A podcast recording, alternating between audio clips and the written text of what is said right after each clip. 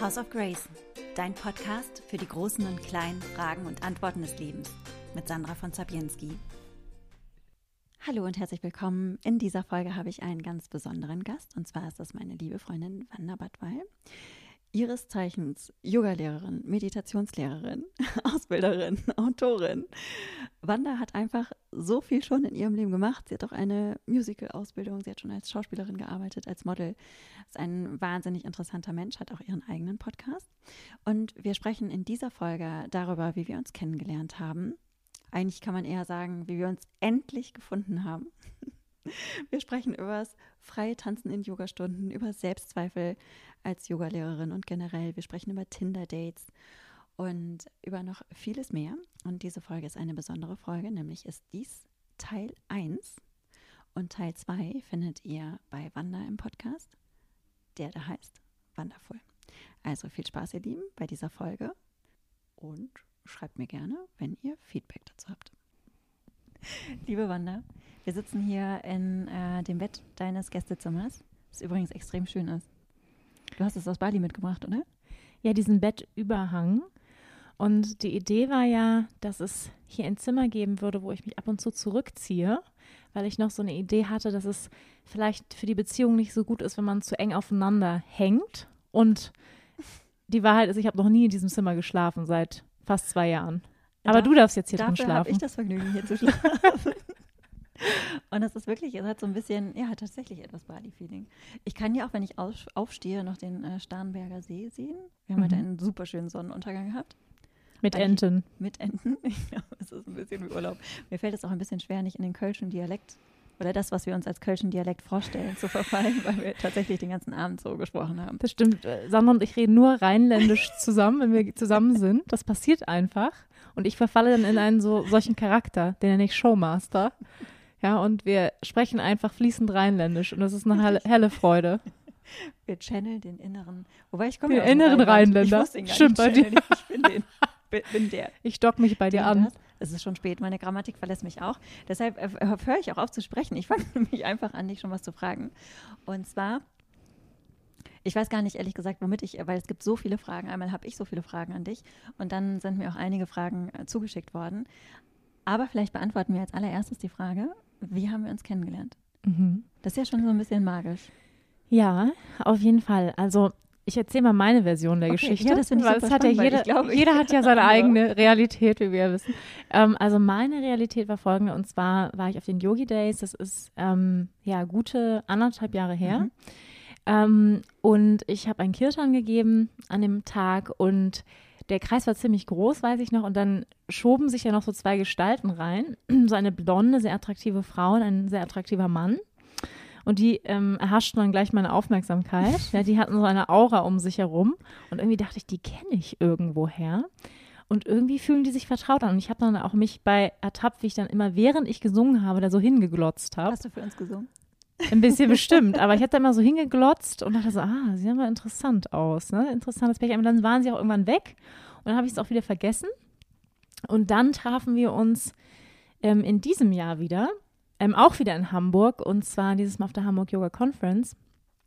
Und da war es dann so, dass ich irgendwie ein bisschen frei hatte und habe dann gesehen, ah, da spricht jemand über Tantra, das finde ich spannend ähm, da ich ja auch ein ähm, ja, begeisterter Philosophie-Tantra-Freund bin und dachte, ja, die schaue ich mir mal an, die Sandra. Das klingt spannend. Und dann habe ich mich da in deinen Vortrag reingesetzt und mich gleich in dich verliebt. Ich kann mich auch noch gut dran erinnern. Also an, bei dem Yogi Days äh, Tag, da war ich total geflasht, weil, ähm, und da war ich auch, war ich noch weil ich glaube, das war der, das, die ersten Yoga Days, wo ich unterrichtet hatte. Und ich hatte vorher auch Bescheid bekommen, dass ich bei Yoga Easy aufgenommen werde und dann die Yoga Days und dann war Franz mit, also mein Freund. Und ich war total aufgeregt und wir waren auch richtig doll in love. und ähm, ich weiß aber, dass ich auf jeden Fall, also wir sind sogar noch essen gegangen und habe ich gesagt, so wir müssen aber unbedingt zum Kirtan, ich möchte unbedingt zum Kirtan bei Wanda. Und war dann äh, so ganz ähm, war total angetan von dir und fand, du warst so eine richtige Erscheinung. Aber da hat es ja noch nicht so geschnaggelt. Mhm. Wir haben uns noch nicht unterhalten. Und dann, äh, ja, habe ich das auch so empfunden. Also du warst ja bei mir dann in dem Vortrag. Da habe ich mich richtig drüber gefreut. Und ich fand das so süß, wie du da saßt, weil du hast total eifrig mitgeschrieben und hast auch voll gute Fragen gestellt. Mhm. Und dann haben wir uns danach ja dann noch unterhalten. Und da hat es dann irgendwie so richtig, also war spontan verliebt. Und seitdem Total. eigentlich haben wir fast jeden Tag Kontakt, ne? Absolut. Und es war auch wirklich so, mir ging es gar nicht so gut äh, in der Zeit Anfang Januar. Ich hatte eine ziemlich schwierige Zeit. Das Jahr fing nicht so super easy an, weil ähm, der Papa von Marcel, also von meinem Partner, ist gestorben am 5. Januar. Und ich habe mich irgendwie ziemlich überarbeitet gefühlt und wusste, ich muss ein Buch schreiben innerhalb von sechs Monaten. und ich hatte den Druck so richtig im Nacken, zusätzlich eben zu der Thematik Tod und ähm, ja, war eben mit diesem ganzen Gefühlscocktail äh, innerlich ähm, und dem Druck und dann auf, ähm, auf der Yoga Conference, mir ging es nicht so super, also ich habe mich nicht so leicht gefühlt. Und ich weiß noch, dass ich dich ähm, getroffen habe. Ich hatte das Gefühl, ich darf bei dir meine Verletzlichkeit zeigen und ähm, habe dir dann, glaube ich, auch gleich erzählt, wie es mir geht tatsächlich. Mhm, ja. Und ähm, hatte irgendwie auch das Bedürfnis, das zu tun. Und ich glaube, das hat schon irgendwie was ausgelöst. Ja, das empfinde ich auch so und ähm, das ist auch sehr schön und das ist auch so wertvoll, finde ich, wenn man Menschen im Leben hat und kennenlernt, wo man einfach sein darf, wo man halt eben, und ich glaube, deshalb drehen wir auch immer so durch und reden. Tun wir das? Ein, machen ein bescheuertes Instagram-Video nach dem anderen. Wir machen das übrigens, weil wir das selber unfassbar lustig finden und dann denken, das muss die Welt erfahren. Hallo. ähm, Nee, aber wo man einfach so jede Seite rauslassen kann und wo, wo man trotzdem weiß, dass man total angenommen wird. Und äh, für mich macht das was macht das unsere Freundschaft auch ganz besonders, weil ich weiß, dass ich mich hundertprozentig auf dich verlassen kann, dass du immer für mich da bist und dass ich einfach auch in all meiner Ekelhaftigkeit, genau wie meiner Schönheit. Was meinst du? Du weißt genau, was ich meine. und das finde ich, äh, das ich so wertvoll. Aber du hast gerade auch noch was angesprochen. Du hast dein Buch geschrieben. Das ist, das kommt ja jetzt raus. Mhm. Ähm, ich glaube auch äh, zwei Tage später, nachdem dieser Podcast veröffentlicht wird. Ähm, das war ja echt schon auch ein Kraftakt, oder? Magst du ein bisschen ja. darüber zu erzählen? Wie hast du das empfunden? Hast du dir das so vorgestellt? Weil das ist ja für viele ein, ein Traum. Ist auch geil, ich stelle dir eine Frage, red fünf Minuten noch weiter. ähm, das ist ja für viele ein Traum, ein Buch zu schreiben und das zu machen. Und dann ist man da angekommen, das ist Realität. Mhm. Wie war das dann? Das war wie Presswehen sechs Monate durch. so wie wir uns das vorstellen. also wie wir es uns vorstellen, genau. Also es war auf jeden Fall ähm, ja eine, ein ziemlicher Power-Akt, sage ich mal, in, in einem halben Jahr. Und ähm, ich weiß noch, ich habe den Vertrag unterschrieben, das war letztes Jahr im Oktober. Ich wusste aber, ich bin im November, Dezember auf Bali. Das heißt, ich habe keine Zeit zu schreiben, weil ich ein Teacher-Training gebe. Ähm, ich komme Ende Dezember, Dezember wieder, dann ist Weihnachten, dann ist Neujahr, dann ist Januar, dann ähm, starb eben der Vater von Marcel, wann ist man damit beschäftigt? Das heißt, vor Februar habe ich nicht geschrieben. Ich musste mhm. im Juni das Buch abgeben. Ja, und zwischendrin habe ich noch eine Yogalehrerausbildung gemacht und Workshops und Festivals und was weiß ich. Und das heißt, ich hatte einfach enormen Druck im Nacken. Und ähm, ja, habe dann wirklich so, was ganz gut geht. Ich wohne hier am Starnberger See. Ich sage auch liebevoll, ich bin ein Einsiedlerkrebs geworden. und ähm, ja, ich, ich habe halt dann hier gesessen und mich einfach gezwungen auch. Also das ist, man darf sich das nicht so romantisch vorstellen. Ich weiß nicht, wie es ist, wenn man einen Roman schreibt. Dann stelle ich es mir romantisch vor, dann sinnt man so über den See, während da so die Enten schwimmen oder so. Aber bei so einem, das ist ja ein Sachbuch, das ist ja ein Praxisbuch. Das heißt, es ist auch wirklich einfach abliefern, ja, und, und Informationen zusammentragen und recherchieren und kürzen. Und es ist wirklich ganz, ganz viel Fleißarbeit. Es ist wahnsinnig viel Disziplin und Fleißarbeit und das ist nicht so romantisch, wie man sich es vorstellt. Also ich weiß nicht, wie es ist, wenn man einen Roman schreibt, aber und hinzu kommt noch die ganze, ähm, das ganze Design. Also ich dachte ja vorher mal, wenn ich mir so ein Buch angeguckt habe, na, dort haben die da irgendwie so, der Verlag hat das dann so schön gemacht dann dafür die. Nee, also das darf man sich nicht so vorstellen. Also ich weiß nicht, wie es allgemein ist, aber bei mir war es so, dass ich tatsächlich das Buch von vorne bis hinten konzipiert, strukturiert, mir überlegt habe, wo kommt welcher Button hin, welches Symbol, welche Farbe, welches Foto, wie groß ist das Foto, welche Schriftart. Also ich habe mir alles in diesem Buch überlegt. Und das war halt, das war krass. Also diese, ja. diese Konzeptarbeit. Weil das ist halt bei einem Sachbuch noch mal, noch mal krasser als bei einem Roman. Da muss ja nicht viel Layouten. Ja, also dieses, diese Layout-Arbeit war noch, die war ziemlich viel Arbeit an dem Ganzen. Und dann, ja, also das war, also es gab viele Krisen, ähm, kann man sagen, in dem halben Jahr. Also viele Male, wo ich gedacht habe, ich, also ich schaffe das nicht, auf gar keinen Fall. Und wo ich geheult habe und ähm, meine Lektorin mich angerufen hat, okay, Wanda, ähm, das Buch muss nächste Woche fertig sein. So. Oh Gott, das ist auch furchtbar, ne, wenn man weiß, es muss. Es muss. Du ja. hast einfach keine andere Chance. Es nee, muss. du kannst nicht warten, bis die Muse dich küsst und du morgens ja. aufstehst und denkst, ah, ich fühle mich so sehr danach zu schreiben ja. jetzt, sondern es ist einfach ein Druck. Aber, oder sagen wir mal, und, ich bin ein Mensch, ich funktioniere gut unter Druck. Mhm. Und das war auch so ein bisschen die Tak Taktik, weil ich weiß noch, dass ich letztes Jahr im Oktober, ich hatte die Wahl, entweder es jetzt rauszubringen oder ein halbes Jahr später. Und ich weiß noch, wie Marcel zu mir gesagt hat, Wanda, mach ein halbes Jahr später. Es mhm. läuft dir nicht weg, mach dir nicht den Druck. Und ich so, nee, ich muss mir den Druck machen, weil sonst ähm, plätschert es so dahin. Dann hätte ich noch ein, noch ein halbes Jahr mehr Zeit gehabt. Und man ja. hätte am Ende dann trotzdem wieder da gestanden und es wäre Genau, und, und so die Erfahrung ist ja auch immer, die Dinge brauchen so lange Zeit, wie sie halt brauchen. Mhm. Also wie lange die, die Deadline ist. Und dann musst ja. du halt fertig sein, ja. Aber ich kann sagen, es ist auf jeden Fall ähm, kein Walk in the Park gewesen. Überhaupt nicht. Ja. Aber ist das jetzt nicht ein. Ach, ich habe jetzt ganz viele Fragen zu dem Buch. Ähm, was äh, erstmal vielleicht, was hat dir denn geholfen, als es dir so ähm, scheiße ging? Mhm. Wirklich, also außer natürlich Telefonate mit mir, selbstverständlich. Ja, das stimmt. Das stimmt. Ich bin öfter mal mit den Hunden gegangen, mit Sandra im Wald, mit Sandra auf den Ohren. ihr endlose WhatsApp geschickt, ähm, hin und her, genau, lustige Fotos. 18 Minuten WhatsApp-Sprache. Grauenvoll. Immer diese Leute, die sowas machen, die hasse ich. Ähm, was hat mir geholfen? Ganz konkret, ähm, meine physische Praxis hat tatsächlich sehr gelitten in der Zeit. Also mhm. ich habe auch kurz überlegt, ob ich ins Nachwort schreibe, vielen Dank auch. ich bin die unfitteste Person des Jahrhunderts wegen diesem Buch. Ähm, und mein Arsch ist total platt wie eine Flunder. Aber viel Spaß beim Yoga. Ähm, nee, aber es war wirklich, die physische Praxis hat wirklich gelitten in der Zeit. Und ähm, was ich aber gemacht habe, also ich habe immer meditiert und ich habe tatsächlich Yoga Nidra gemacht, ganz viel. Ähm, also das, wer es nicht kennt, der yogische Schlaf, das ist, sage ich mal, eine, eine tiefe Entspannung, wo du wirklich runterfährst. Innerhalb von 20 Minuten, 30 Minuten kannst du es machen. Geführt ist das. Und du gehst, sage ich mal, auf eine andere Gehirnwellenebene. Also so Täterzustand eigentlich, so wo du wirklich so komplett einmal Gehirn ausknipsen mhm. und es ist so erholend. Also ich finde es manchmal erholender als Schlafen. Also ich finde es Wahnsinn, es ist auch magisch. Ähm, und das habe ich oft gemacht, tatsächlich. Ähm, mit Sandra natürlich telefoniert, ist klar. Und sonst, jetzt kommt's zwischen Tüll und Tränen, sage ich nur. also wer es nicht Nachbardorf kennt. ist ja eine von den Hauptprotagonistinnen, ne? Ja. Tüll und Tränen. Ja. Da ja, habe ich auch Brautkleider anprobiert. Das stimmt, das hast du ja noch ja. nicht gemacht. Das fand ich großartig. Ich wäre so gerne dabei gewesen. Also zwischen Tüll und Tränen, ähm, also kurz, ähm, kurz ein bisschen Hintergrundwissen, ja, wichtiges Informationswissen für die, die es nicht kennen. Es ist eine Serie, die läuft auf TV Now. Ähm, ich bin bekennender Vox-Fan. Und ähm, da, da weiß man, was passiert ist. Eine Serie, wo Frauen sich einfach immer Brautkleider anziehen. Ich liebe es. Und sich freuen. Was für ein Brautkleid. Aber deshalb wollte ich das auch machen. Ne? Ich, ich habe Vanessa ja angerufen, die auch bei Zwischentür und Tränen ist. Ja. Und habe gesagt, äh, liebe Vanessa, ich habe ihr Nachnamen vergessen. Ich möchte mich freuen. ich, gesagt, ich werde wahrscheinlich nicht nochmal heiraten. Ich war schon mal verheiratet. Ich weiß nicht, ob ich nochmal heiraten werde, aber ich möchte unbedingt so ein weißes äh, Brautkleid. Du sahst so schön aus. Oh Gott, Wie eine Elfe. Ich möchte auch unbedingt heiraten. Ja. naja. Das ist ein Traum. Ähm, und ob ich das nicht mal tun könnte. Und dann dafür würde ich auch schreiben. Und dann durfte ich das anprobieren. Und ich wirklich, ich habe mich gefühlt wie im Himmel. Mm. Und ich habe auch so ein richtiges Tüllmonster angehabt. Habe aber festgestellt, das bin, das bin nicht ich. Weil ich bin ja jetzt nicht so ähm, groß und schlank, sondern ich bin eher klein und kompakt und rund.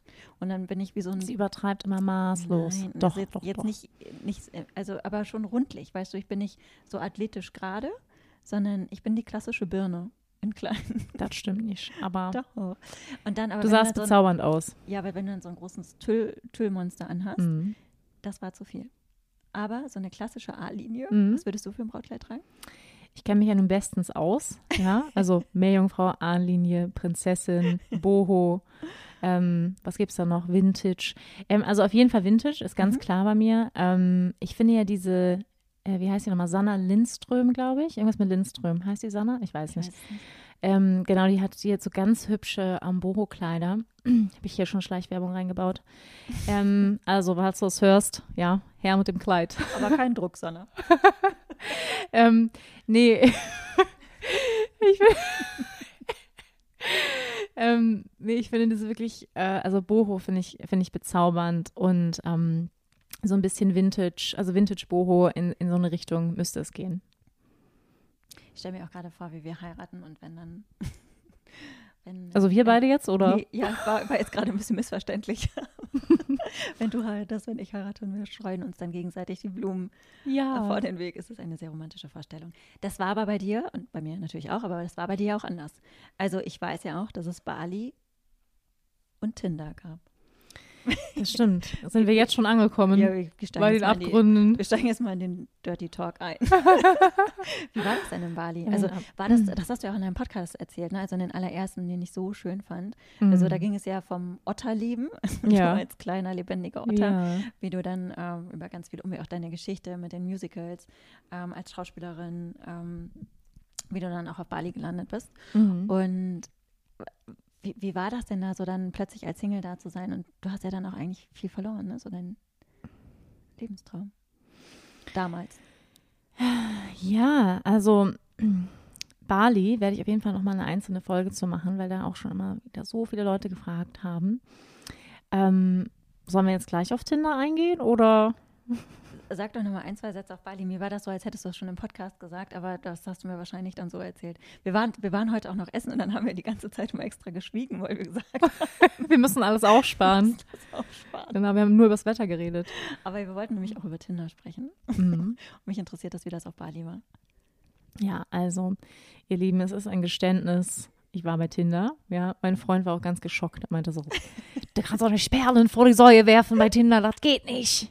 War ja. er denn auf Tinder? Nein, das will er nicht machen, aber er fand das ein Riesenskandal, dass ich es jemals gemacht habe. Ich finde, das geht nicht. Aber gut, ähm, ich habe Perlen vor die Säue geworfen, ähm, aber auch freiwillig. War, ich war einfach neugierig. Ich muss mhm. einfach ehrlich sagen, ich war einfach neugierig. Ja, das war damals, ich war in Berlin auch mal bei Tinder, muss ich sagen. Und ähm, auf Bali. Das heißt, ich habe ähm, schon ein paar, also ich würde so sagen, zwischen acht und zehn Tinder-Dates gehabt. Ach. Mhm. mhm. Und ähm, ja, habe da diverse Geschichten erlebt. Das war auf jeden Fall witzig, also auf jeden Fall unterhaltsam, sage ich mal. Und ich kann sagen, ich habe positive, ich will das gar nicht so schwarz-weiß äh, sagen, aber ich habe definitiv auch sehr positive, interessante Begegnungen gehabt und weniger, ähm, oder sagen wir jetzt mal etwas überraschende äh, Begegnungen auch, ja. Einer meiner Lieblingspodcasts ist ja Worst First mit äh, Brittany Ferlin. Kennst du mhm. den? Nee, den kenne ich nicht. Das ist großartig, das ist so witzig. Geht es auch um Tinder? Äh, nee, da geht es um äh, die, die schlimmsten ersten Male. Also muss nicht nur. was machst du? Ich schnuffel in mein Schnuffeltuch.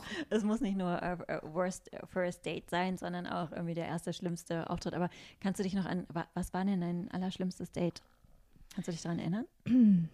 Allerschlimmstes Date. Also ich glaube, mm, das eine Date, von dem ich dir vorhin schon erzählt habe, war ähm, in dem Sinne, es war nicht schlimm, aber es war so enttäuschend, weil die Erwartungshaltung schon so groß war. Das war mit einem Typ in Berlin, ähm, also leider nicht auf Bali jetzt, aber, aber Berlin. Und ähm, wir schrieben uns irgendwie schon so ein bisschen hin und her und er schien recht vielversprechend, weil er meditierte auch mhm. und schlug dann vor, dass wir uns in einem Meditationszentrum treffen als allererstes Date. Und ich dachte, hey, wie romantisch, wir schweigen dann nebeneinander und ähm, dann, ja, man weiß ja, Energy speaks louder than words und dann, ja. ja. kann man danach noch essen gehen und sich dann so ein bisschen kennenlernen, wie herrlich, wir, wir meditieren erstmal eine Stunde zusammen. Ja, dann haben wir uns mhm. in diesem tibetischen Meditationszentrum getroffen, was gleich bei mir im Prenzlauer Berg um die Ecke war. Und ich wusste es noch nicht mal. Es war eine Straße neben mir, dass dieses Zentrum da existierte. Ja, ich dachte, herrlich, lernst was Neues kennen, wie schön. Kam da hin. Das erste, was war, er war kleiner als ich. Das sieht man ja auf den Fotos leider nicht so oft. Das ist dann immer so ein bisschen so, äh, ne, so. Also, ich mag auch kleine Männer, aber so viel kleiner als ich finde ich nicht so super. Ja, aber okay. Dachte ich so, naja, trotzdem mal schauen, wie der Abend so verläuft. Und dann quasselte der los. Ja, also, er würde mir jetzt mal alles erzählen wollen, also hier und da und ob ich schon meditiert hätte und wie das wäre mit dem Geist und der Mindfulness und dies und das. Und er hat mir wirklich so, also von null an wollte er mir jetzt den Geist erklären und ich meditiere schon ein paar Jahre und. Du ähm, meditierst ja schon seit, seit du ein Kind bist. Naja, nicht seit ich ein Kind bin, aber ich war schon öfter bei Meditation ja. und er fing wirklich so bei null an, was Meditation sagt. Ich hatte ihn auch nichts gefragt oder so, sondern er fang einfach, fing einfach an, wie so ein Kassettenrekorder auf Play zu drücken. Mhm und der redete durch. Also dies und das und hier und da. Und es waren aber auch, es war nicht interessant, sondern es war einfach so belanglos, einfach reden, um den Raum zu füllen mit irgendwelchem Zeug ja. und mich aber belehren wollen über Sachen gleichzeitig. Kann ich gar nicht gut haben. Kann ich auch gar nicht gut haben. Vor allen Dingen Wenn, bis zu ich. diesem, vor allen Dingen bis zu diesem äh, Punkt hatte ich noch keine einzige Frage ihn gestellt. Mhm und bin auch noch nicht zu Wort gekommen. Also außer Hallo, ich bin Wanda, gab es noch nicht viel. Und er redete und redete und von meinem Date in Schweigen generell, ne? Von meinem Date in Schweigen und, sage ich mal, in, in Peacefulness und, und Frieden. Da war nicht viel von zu sehen, sondern der redete und redete und redete und redete. Die ganze Zeit, also er hat mich so voll getextet und was er alles machen würde und er, er wäre dies und er wäre das. Und ich dachte mir so, um Gottes Willen, ne? Können wir endlich jetzt meditieren? Dann hält er mal die, hält er mal die Klappe so, ne? Und dann sind wir da zu diesem, ähm, zu diesem Meditationsraum hin. Da haben wir irgendwie auch meditiert. Ähm, aber ich war so abgenervt von dem Typ, dass ich auch mich kaum konzentrieren konnte auf die Meditation. Weil ich dachte nur, oh Gott, das geht ja gleich weiter, wenn wir hier wieder rausgehen. Dann gehen wir noch zum Essen. Und dann werde ich viel weiter vollgetextet.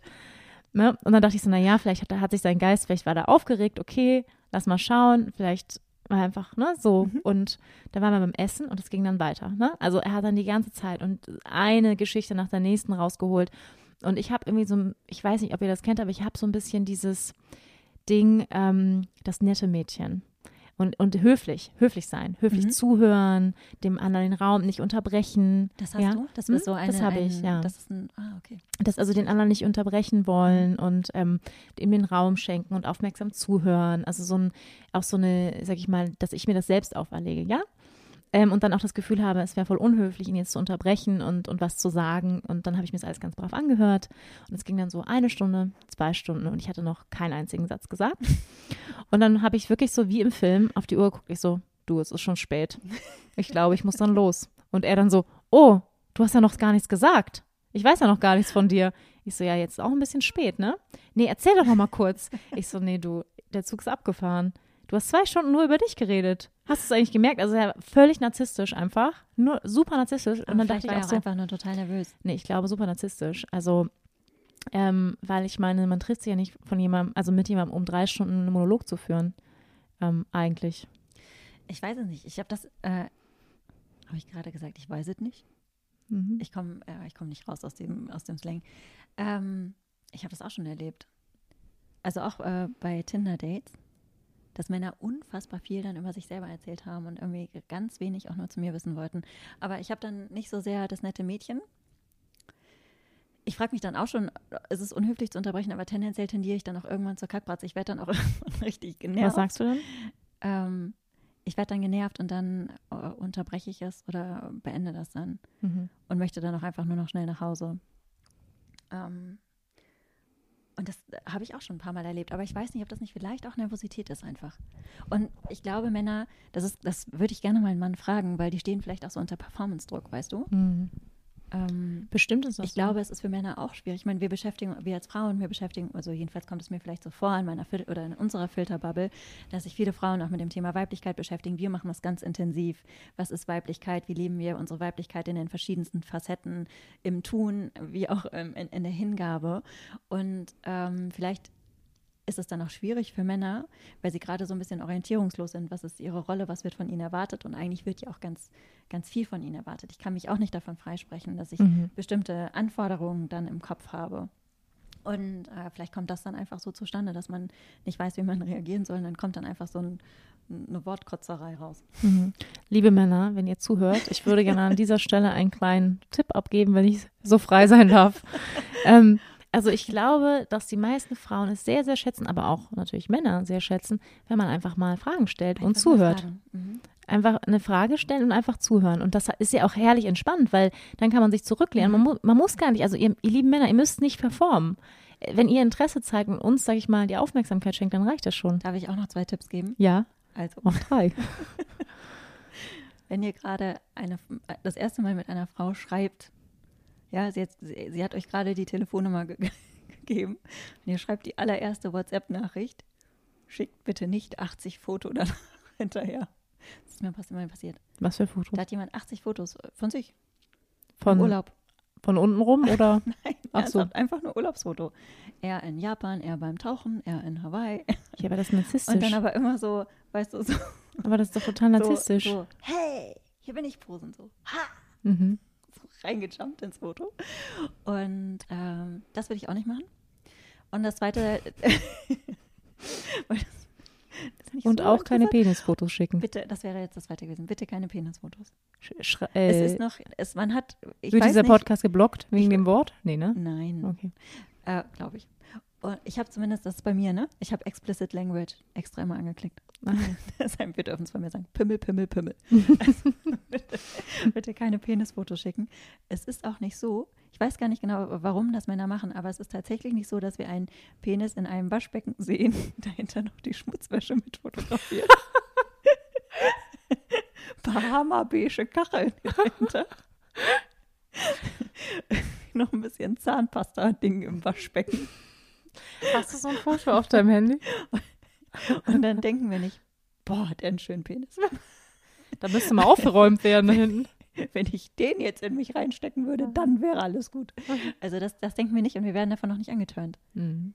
Äh, bitte, bitte keine, bitte keine Penisfotos. Ähm, meine Freundin von mir, Paula Lambert, mhm. hat einen unfassbar witzigen Buch, äh, Brief dazu geschrieben den man sich so einfach rauskopieren kann und dann an den Typen schickt, ja, einem, äh, der einem Dickpics schickt. Das ist äh, unfassbar lustig. Ja, und sie hatte auch einen Typen, ja, sie hatte auch einen Typen gehabt, ich weiß gar nicht, ob sie darüber schon öffentlich geschrieben hat. Aber naja, ich, ich will es nicht, äh, ich will's mm. nicht vorwegnehmen. Ich habe sie auch noch im Podcast, dann werde ich sie nochmal dazu mm. fragen. Ja, wie sind wir dazu gekommen? Zu den, wir sind über Tinder und so. Bali dazu gekommen. Schreckliche Dates. Und, und jetzt bist du ja in Starnberg am See mit deinem Freund in einem wunderschönen Haus. Jetzt alles gut. Hättest du dir das jemals erträumen lassen? Ähm, jetzt Starnberg explizit nicht unbedingt.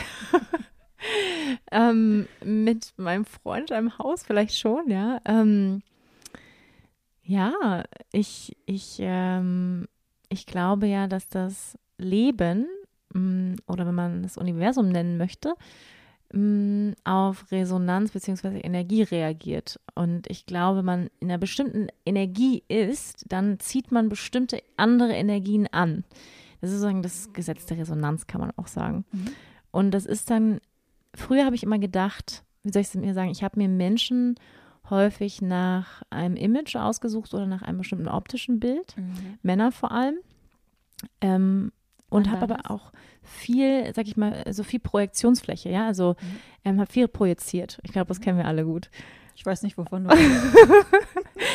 und, ähm, und ich glaube, mh, mm, ja, ich sag mal, je authentischer oder je, je mehr ich irgendwie all das losgelassen habe, wer ich nicht bin, desto klarer kann ich ähm, sehen, habe ich das Gefühl. Und desto mehr kann ich mh, die Seele von Menschen sehen und ich lasse mich nicht mehr so von äußeren Dingen, ob das jetzt Starnberger See oder weißt du, ähm, wo man wohnt oder wer, also ich, ich gucke nicht mehr so ähm, im extern, so, sondern mh, glaube, dass sozusagen diese, diese Resonanz stärker ist, sozusagen, die, die führt dich, glaube ich, einfach in bestimmte Situationen zu bestimmten Menschen, so wie zu dir zum Beispiel. Ähm, Natürlich siehst du auch ganz bezaubernd aus, auch klar. ähm, aber ich glaube, dass ähm, ja, dass die die Art und Weise, wie ich Dinge mittlerweile in meinem Leben kreiere, anders ist als vor noch zwei, drei Jahren. Was, äh, was hilft dir denn beim klarer Sehen? Mm. Das klingt so kitschig immer, ne? ähm, Kommt drauf klar, an, was du jetzt sagst. ich bin mir, glaube ich, oder, oder ich weiß, ich bin mir sehr bewusst geworden darüber, was ich will in meinem Leben, was ich, mh, mm, wie es sich anfühlen soll. Also wie sich mein Leben anfühlen soll. Also mehr vom Gefühl her, mhm. was, wie fühlt es sich an, wenn ich den Mann angucke? Wie fühlt es sich an, wenn ich in seiner Nähe bin, anstatt ähm, was soll er alles können, wie soll er aussehen, wie sind die Augen, wie ist die Augenfarbe, was für einen Beruf hat er, also diese Äußerlichkeiten, mhm. sondern wie fühle ich mich, wenn ich in der Nähe von diesem Mann bin und ich, ich bin mir sozusagen, ich bin mir sehr bewusst darüber, wie ich mich fühlen möchte, wenn ich mit einem Menschen zusammen bin oder mit einer Freundin oder in meinem Beruf. Das heißt, mm, ich bin näher dran an dem inneren Gefühl zu mhm. etwas. Mhm. Ja, in der Stimmung, in der Energie, das ist schön. Das ist super schön beschrieben. Ich finde es übrigens nicht kitschig. Mhm. okay. W wann war bei dir so der Wendepunkt, als du das, ähm, kannst du das festmachen? Kannst du sagen, das war definitiv, ab da war es anders oder war das ein schleichender Prozess? Du meinst es, wo ich aufgehört habe mit dem Projizieren so? Ja. Mhm. Mhm.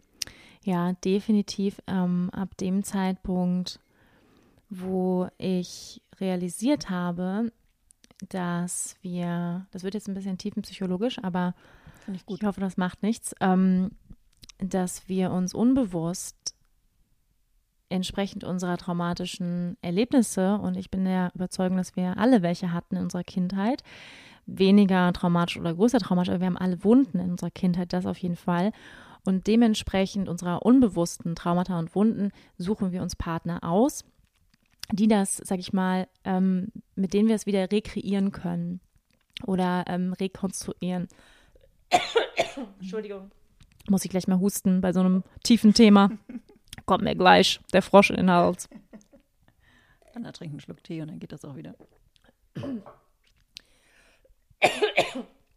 Ja, also was ich verstanden habe, ist, dass mh, mm, wir alle und ich auch ähm, unbewusst mir Partner in mein Leben gesucht habe, ähm, aufgrund von bestimmten ähm, ja, Wunden, die ich, die ich erlebt habe, um Liebe, so, oder so wie ich als Kind Liebe erlebt habe, wieder zu kreieren. Ähm, und auch schmerzhafte Erlebnisse mhm. wieder zu rekreieren, weil ich das so als Liebe erlebt habe in meiner Kindheit. Und als ich verstanden habe, dass der Partner immer häufig ein, ich sag mal, ein Spiegelbild unserer Eltern ist, das klingt so doof, aber es ist tatsächlich so. Ähm, und vieles der, der Wunden, die wir mit unseren Eltern haben und Themen, sich in der Beziehung widerspiegeln und alles wiederholt wird, bis zu dem Zeitpunkt, bis wir sie aufgelöst haben oder ähm, da reingegangen sind, sie angeguckt haben und Arbeit, sag ich mal, am inneren Kind und ähm, ähm, Kindheitsarbeit gemacht haben. Und erst als ich das gemacht habe, konnte ich das eigentlich auch auflösen und loslassen. Ja, diese, diese starken, tiefsitzenden Muster auch. Hm. Das war, ähm, kann ich dir nur zustimmen, das war bei mir genauso. Ich würde sogar sagen, dass es so element, also es ist einmal es ist total richtig, dass wir das haben und gut, dass wir das haben, dass wir Verletzungen haben, weil das immer die Chance ist, aufzubrechen und sich zu öffnen für, für das Größere. Und gerade diese elementare Arbeit, war für, es war für mich auch so, dass ich eine gewisse Base irgendwie erst erreichen musste, um dann spirituell und, und in, in, meiner, in meiner spirituellen Praxis auch überhaupt weiterzukommen, wenn es dann ein, ein wenn man es weiter sagen will oder vielleicht eher dann nochmal tiefer einzusteigen und neue Ebenen zu entdecken ähm, und weiter dann mehr an die Freiheit zu kommen. Das war für mich auch ganz, ganz elementar und ich kann das nur, für, für mich war es auch so, ich habe auch definitiv immer wieder ähm, Beziehungen wiederholt, wo ich einfach ähm, mich entweder nicht geliebt gefühlt habe oder ich war auch mal ein Arschlochpart. Also mhm. war auf jeden Fall so oder so nicht gesund. Mhm. Ja, spannend. Da sind wir von der äh, von Tinder in die, in die Tiefenpsychologie gekommen. gehört ja irgendwie alles zusammen, ne? Das gehört alles zusammen. Ähm, inwiefern hat Yoga da noch bei dir eine Rolle gespielt? Weil würdest du sagen, das war so das erste Aufbrechen oder war das, wie war das bei dir mit dem Yoga? Hm. Ich glaube, Yoga ist ein Tool oder ein Hilfsmittel, was immer wieder Kanäle öffnet und reinigt. Hm, Im Energiekörper, im physischen Körper. Ähm, genau, das sollte ich vielleicht noch sagen. Ich meinte mit Yoga meine ich Asana. Ja, hm. genau. Also das auf jeden Fall. Also das ist sozusagen ähm, mich immer wieder wie so ein, ich fühle mich auch oft wie so ein, wie so ein Reset-Button drückt, ne? Und ähm, die Yoga-Praxis immer wieder die Möglichkeit gibt, sich rückzuverbinden zu deinem wahren Selbst, zu deiner inneren Wahrheit, zu deinem Kern und immer wieder einzuchecken, was ist, was es war für mich jetzt gerade oder wo, wo bin ich gerade, sich wieder tiefer zu verbinden. Aber was ich ganz klar sagen kann, ist, dass ich glaube, wenn wir uns auf den inneren Weg begeben, dann ist Yoga ein Hilfsmittel. Für mich kann ich sagen, ähm, es war sozusagen ein Türöffner und dann bin ich viele, viele Türen weitergegangen. Mhm. Und ich glaube auch, dass nur durch Yoga Asana und, sage ich mal, ein bisschen, ich sage es jetzt mal ein bisschen gemein, ähm, ein paar Übungen auf der Yogamatte, weiß ich nicht, ob wir unsere inneren Kindheitswunden wirklich heilen können. Also ich persönlich vertrete den Standpunkt, dass ähm, es weitergehen sollte. Also Yoga ist sozusagen eine, ein Türöffner für mich und und wenn man Lust hat, weiterzugehen, dann ähm, eben in der Form von Coaches, Therapien, Heilungsmethoden, ähm, weiter nach innen zu gehen, weiter auf die Suche zu gehen. Das kann ich nur jedem wärmstens ans Herz legen, ähm, ja, den Mut zu haben, weil es lohnt sich, da weiterzugehen. Ja. Du hast ja auch, ähm, und das hat, du bist ja auch selber Yoga-Asana-Lehrerin. Du bist mhm. ja Meditationslehrerin, Yoga-Asana-Lehrerin, du bist Speakerin. Du machst ja 5000 Sachen. Was wir aber beide jetzt auch gefragt worden sind, als wir bei Instagram gefragt haben, über was wir sprechen sollen. Und das fand ich auch ganz ähm, spannend, ist, wie man ähm, die Selbstzweifel los wird, wenn man als Lehrerin da vorne steht. Mhm. Oder als, wenn man nicht Lehrerin sagen möchte, ähm, als Guide der mhm. diese Klasse führt oder auch einen Workshop führt, weil äh, du machst es ja auch bei uns, es ist ja bei uns beiden ist es ja so, dass wir nicht nur äh, Körper unterrichten, sondern dass danach eigentlich immer ein Part kommt, der auch in, in irgendeiner Art und Form in die Tiefe geht. Und kennst du das mit den Selbstzweifeln? Mm, also es ist tatsächlich, ich habe darüber auch nachgedacht, wir haben da ja auch vorhin schon mal drüber gesprochen.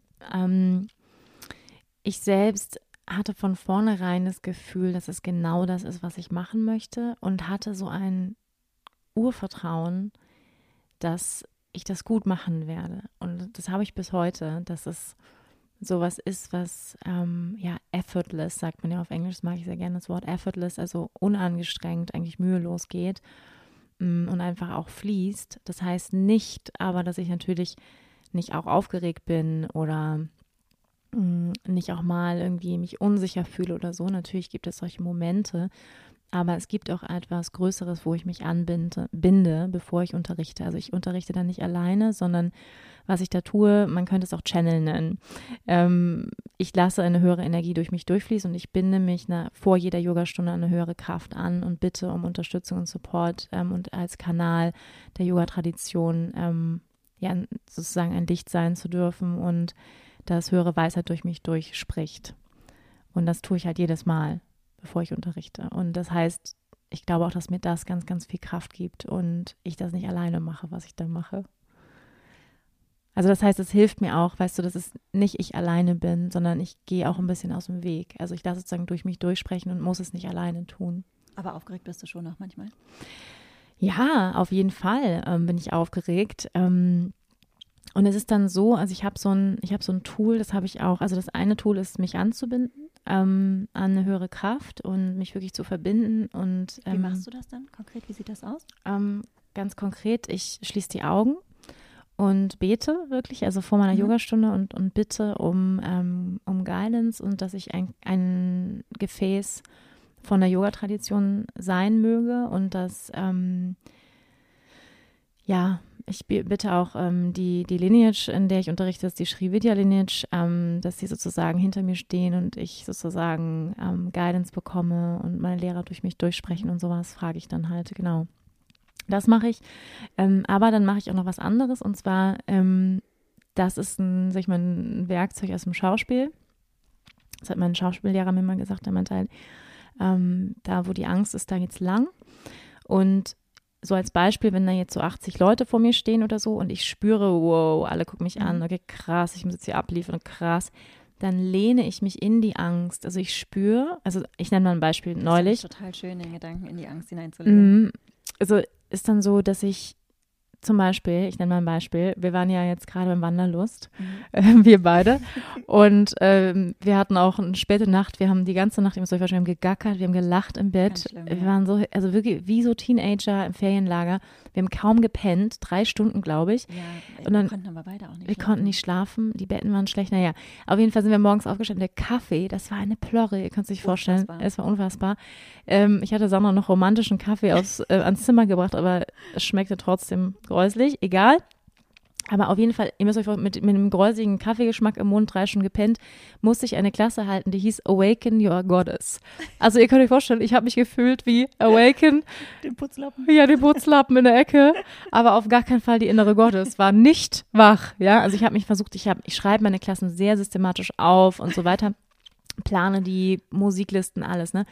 Gut, ich saß dann morgens am Frühstückstisch, habe dann versucht, mir das irgendwie an, anzugucken, mich in das Gefühl der Erinnerung Gottes zu bringen, war komplett neben mir, mir irgendwie noch so ein halbes Croissant in die Backe geschoben und los ging's. Ne? Also die Stunde ging um 8 Uhr los und ich dachte, das wäre okay, 8 Uhr morgens am Sonntag auf, am Wanderlust-Festival, da kommt keine Sau, ja. Weiß ich noch, das hast du mir noch gesagt, du hast es sogar in der Story gepackt und hast gesagt, naja, 8 Uhr ist noch nicht voll, wahrscheinlich habt ihr nicht zur Lust zu kommen. Genau.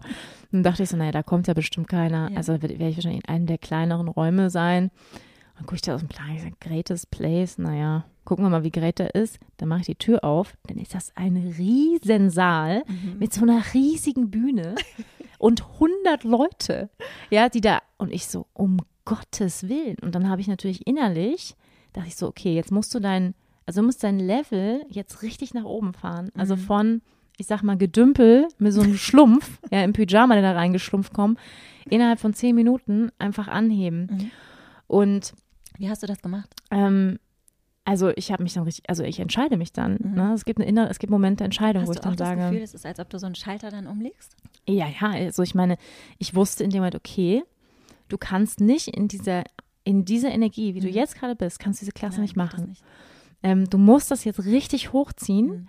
Und dann habe ich das gemacht, dass ich, ähm, ich, ich räuchere mit Paulo Santo mhm. ähm, und ich bin dann Paulo Santo angemacht, ähm, und bin halt durch den gesamten, bin den gesamten Raum abgegangen schon mal. Also mhm. einmal außenrum, das mache ich sehr gerne, einfach so einen energetischen Kreis mit, mit ähm, gutem Duft zu ziehen, hat es gemacht und ähm, erde mich auch durch meine Füße, also ganz präsent werden und so und verbinde mich dann auch, ähm, also binde mich an, ich habe auch mal ein Foto von meinem Lehrer dabei und ich habe Kristalle dabei und so und mache dann halt auch mal so ein bisschen so, ähm, ich setze mich dann auch eine Minute, also das mache ich übrigens auch und das würde ich auch jedem Lehrer empfehlen. Mm, das empfehle ich auch immer meinen Schülern. Das ist so ein Part, ähm, das ist sozusagen noch bevor du ankommst, also bevor du deine Schüler ankommen lässt, setzt du dich als Lehrer allein dahin und schließt nur die Augen und wirst präsent, bevor du andere in die Präsenz führst. Und dass du dir diese Zeit nimmst, egal ob dich andere anstarren oder nicht, ist egal. Ähm, und einfach nur da sitzen und präsent sein. Und das mache ich dann. Genau. Und um mich zu erden, um wirklich präsent zu werden und lass es auch richtig so auf mich einströmen. Die ganzen Menschen, guck die an, werde ganz mhm. präsent mit dem, was da ist. Und wenn ich präsent bin, dann haben sozusagen auch andere Gefühle nicht mehr so viel Platz. Also wenn ich wirklich dabei bin, was ich jetzt machen möchte. Und dann fließt es eigentlich. Ja. Dann springe ich da rein in den, in den Fluss. und dann war das eine richtig geile Klasse. Es war richtig geil. Also dann ist, ist die, die Goddess ist dann wach geworden in mir, aber auch in den anderen. Also viele haben danach gesagt, es war wirklich magisch. Also es war auch magisch. Es war echt toll. Da haben dann echt 100 Frauen getanzt und es war echt cool. Hattest du jemals, also wenn mich jemand, ich habe das ja auch erzählt, ne, wenn mich jemand zum Tanzen auffordert, für mich ist das super schwierig. Mhm. Ich bin eher so das steife Brot, was dann da in der Ecke steht und das so umgelenkt links nach rechts auf dem Fuß wiegt. Ja, es ist dann so dass das Gefühl, wenn, äh, wenn ich jetzt so tanzen muss und alle sind dann auf Knopfdruck fröhlich. Ähm, hattest du das auch gehabt, dass du, ähm, dass du dich mal irgendwie also ging das von Anfang an, dass du da losgetanzt hast und dann nie Beklemmung gehabt hast? Oder hast du dich am Anfang auch gefühlt wie ich? Also mit dem Tanzen, ähm, ich habe mich tatsächlich da nie so unwohl gefühlt. Aber es liegt vielleicht auch daran, dass ich, ähm, sag ich mal, mit sehr so freien Eltern groß geworden sind, bin. Meine Eltern kommen ja aus der ähm, 70er, 80er Jahre Hippie-Bewegung ähm, und sind auch immer rumgetanzt bei uns in der Wohnung sag ich mal, sehr frei. Mhm. Und ähm, das fand ich als Teenager wahnsinnig peinlich. Ähm, aber mittlerweile finde ich das ganz cool. Also meine Eltern, die tanzen auch und so. Und ich glaube, deswegen bin ich da so ein bisschen locker. Ich habe ja auch eine Musical-Ausbildung gemacht. Ich habe immer viel getanzt. Deswegen bin ich da so, mhm. sag ich mal, mit, ja, so ein bisschen mit groß geworden mit dem Tanzen. Und deswegen gibt es öfter in, in meinen Klassen auch freie Bewegung heute. Genau. ich werde das auf jeden Fall nochmal erleben und ich, äh, ich bin gespannt, wenn du kommst. Ich gebe dann mein Bestes. Der, der, kleine, freundliche Stock, der dann links in der Ach, Ecke steht. es muss bei mir so viel zusammenkommen, dass ich tanze.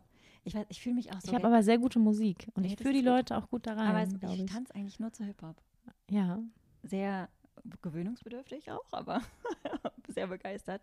Ich glaube, das hat damit zu tun, weil ich so lange nicht in meinem Körper war mhm. und so gehemmt war und ich früher auch nur tanzen konnte, wenn ich betrunken war. Äh, jetzt nicht mehr. Ich fühle mich, ich, hab, ich weiß nicht, da ist immer noch so, so eine, eine totale Hemmschwelle da. Mhm. Naja, wir werden das ausprobieren. Wander ich freue mich drauf. Ich freue mich auch drauf. Wir machen jetzt was ganz Besonderes. Und zwar äh, stoppen wir an dieser Stelle, mhm. weil wir haben uns äh, ganz viele ganz große Podcaster zum Vorbild genommen. Und es gibt einen Teil 1 und einen Teil 2 des Gespräches.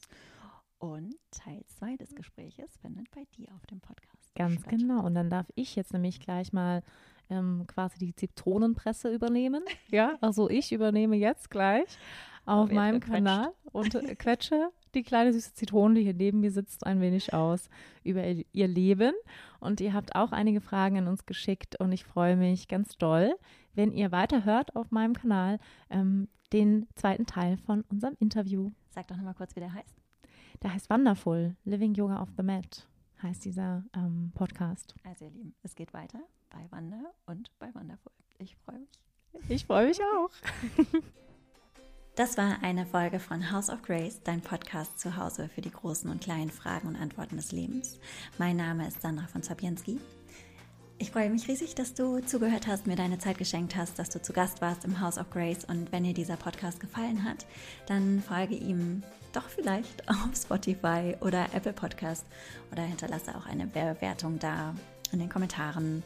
Äh, freue mich über alles, auch die negativen. Na gut, aber die negativen nicht ganz so.